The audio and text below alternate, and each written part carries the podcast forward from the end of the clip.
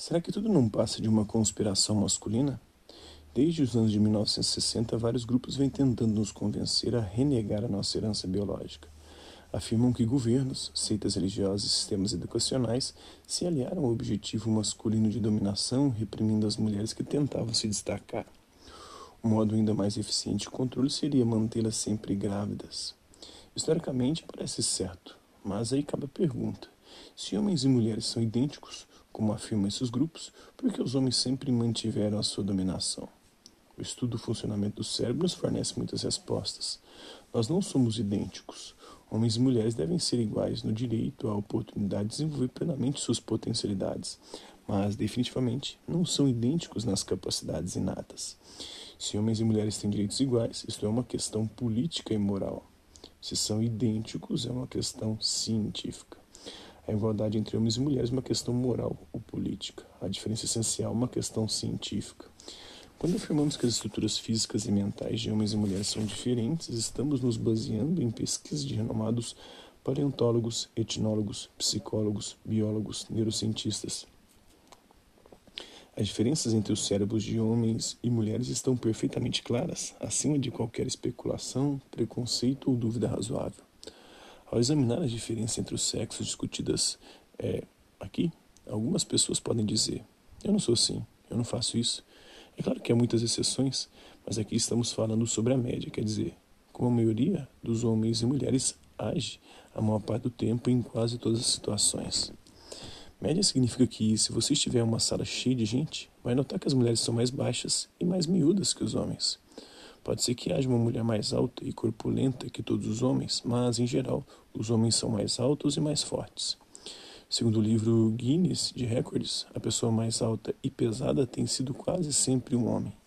O ser humano mais alto já encontrado foi Robert Pershing, que media 2 metros e 79 centímetros, sendo que em 1999 a altura máxima foi a de Alan Shana, do Paquistão, com é, 2, metros e 2 metros e 31 centímetros.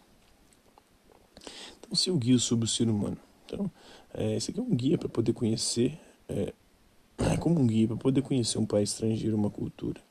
Vai te oferecer várias informações para entender aí os seus habitantes. Os turistas, em maioria, viajam sem procurar se informar sobre o país que vão visitar e chegando lá se sentem intimidados ou começaram a criticar porque o povo não fala sua língua ou não come a mesma comida. Para aproveitar melhor a experiência de conhecer uma outra cultura, é preciso entender primeiro sua história e evolução, aprender expressões básicas e conhecer um pouco do seu estilo de vida. Desse modo, ninguém vai agir como um turista, aquele que faria muito melhor ficando em casa. Então, nós vamos mostrar aqui né, as vantagens de conhecer o sexo oposto, homens e mulheres. Mas primeiro é preciso entender a história e evolução de homens e mulheres. Vamos então ver como chegamos ao que somos. Era uma vez há muito e muito tempo, há muito e muito tempo, homens e mulheres vivendo juntos, felizes e trabalhando em harmonia.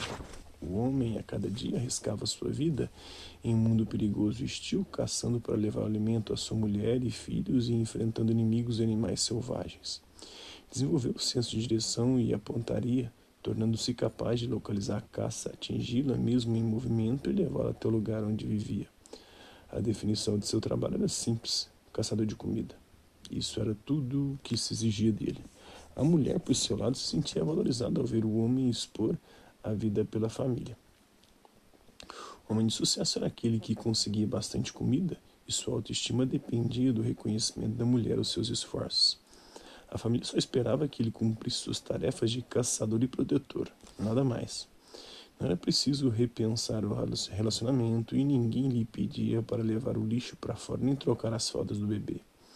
O papel da mulher era também muito claro a necessidade de ser uma perpetuadora da espécie apontou a direção que devia evoluir as habilidades a desenvolver para cumprir suas funções.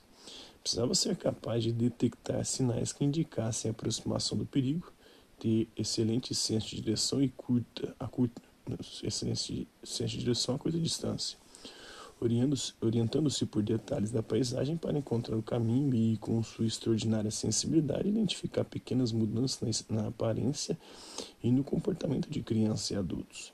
Tudo muito simples. Ele era o caçador da comida, ela a guardiã da cria. A mulher passava o dia cuidando das crianças, colhendo frutos e sementes e se relacionando com as outras mulheres do grupo. Não tinha que se preocupar com uma parte principal do abastecimento de comida e seu sucesso estava ligado à capacidade de manter a vida em família. Sua autoestima dependia do valor que o homem dava às suas habilidades de zeladora e mãe.